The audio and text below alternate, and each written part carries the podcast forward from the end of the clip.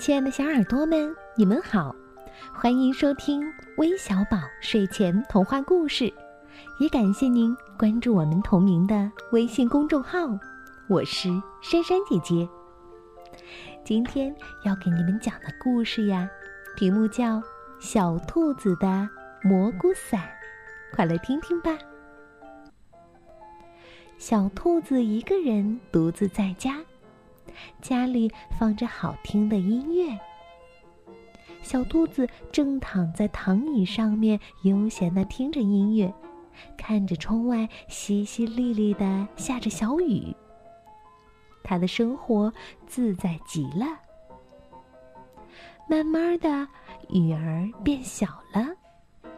小兔子想，雨停了，外面的空气十分新鲜。我得出去走走了。于是他关了音乐，朝森林走去。森林里弥漫着一股芳香而甜美的味道。被大雨洗后的花儿格外的灿烂。小兔子呼吸着新鲜空气，看着郁郁葱葱的青草丛。突然，它发现了什么？咦？怎么有几个花花绿绿的亮点？那是什么呢？小兔子在好奇心的驱使下走进了一瞧，哇哦，多鲜艳的蘑菇呀！红中带白，黄中带蓝，看得小兔子眼花缭乱，目不暇接。多漂亮的蘑菇呀！拿几个回去吧。小兔子心里想着。就摘了四个最美丽的。他自言自语地说：“嗯，回家煮了吃，一定很美味的。”他迫不及待地回到家，架起锅，生起火，水沸腾了，就等着把蘑菇放进去了。那棕褐色的汤上浮着洁白的青菜，通红的萝卜，香味扑鼻而来。满房子的香。小兔子搓了搓手，嘬了嘬嘴，口水都要流到地上来了。叮咚！冷不防的一声，把兔子手中的蘑菇震掉了。嗯，真扫兴。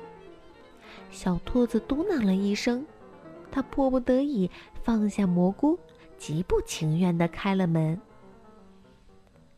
哟，是猫老弟呀！欢迎欢迎，去大森林投资赚了不少钱吧？猫老弟脸上并没有一丝喜悦，他慢吞吞的、沮丧的说：“赔赔本了。”随即嚎啕大哭起来，泪水与雨水融为一体。小兔子这才发现，猫老弟被雨淋成了落汤猫。拍拍猫老弟的肩，说：“没事儿，有哥给你扛着呢。”猫老弟沉重的抬起头，环顾四周。突然，他的目光被地上的那些彩色鲜艳的蘑菇吸引了过去。这举动被小兔子察觉到了，他把那蘑菇拿了过来，看了看猫老弟身上的雨水，说。嗯，老弟，如果不介意的话，这玩意儿就送给你了吧。小兔子举起蘑菇，瞧，这东西可以当伞用呢。猫老弟端详着蘑菇，沉思片刻，突然变得激动万分起来。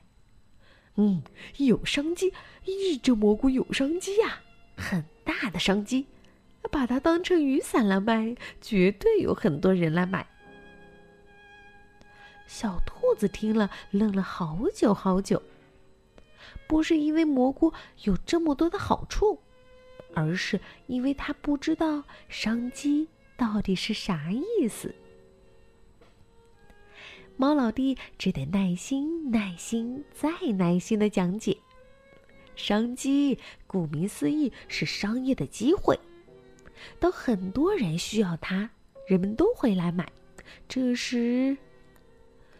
小兔子什么也没听清楚，它只是隐隐的听到很多人需要它。动物们很需要它，小兔子想着。在猫老弟走后，他心里盘算着：既然动物们需要它，那就让我把这些雨伞带给动物们吧。春天阴雨连绵，一阵雨接着一阵雨。看，不一会儿，天上又乌云密布。小兔子看着桌子上那一个个的蘑菇，嗯，那么今天我就送给动物们这些雨伞吧。小兔子撑着雨伞来到林中的空地上，雨越来越大了，打在地上。打在树枝上，打在花朵上，打在雨伞上，各种各样的声音融为一体，如同一首美妙的交响乐。远处一个身影闪动着，狼狈地跑了过来。走近了一看，是山羊老爷爷呀。兔子打量着山羊爷爷，他全身上下都湿透了。水从它的毛里一滴滴流了下来。本来就苍老的脸显得更加无力。小兔子连忙迎上前，扶住这位老爷爷，关心的问：“嗯，您老人家没事儿吧？”说着，他递上了雨伞。撑上这把伞吧。山羊老爷爷稍稍有些吃惊。但他很快就接过了雨伞，撑了起来。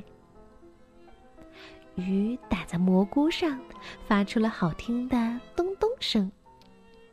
山羊老爷爷激动地抱了一下小兔子。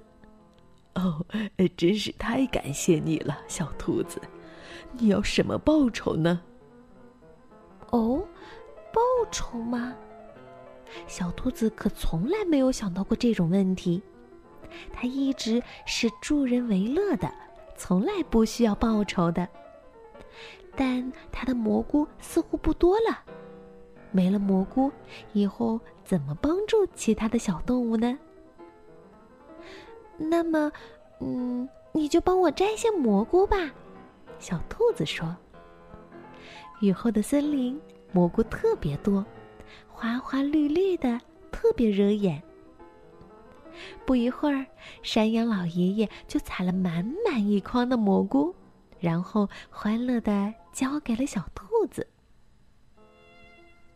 没过多久，乌云又跑来森林捣乱了，树林里再次下起了淅淅沥沥的雨。小兔子又要去送雨伞了。它再次来到林中的空地。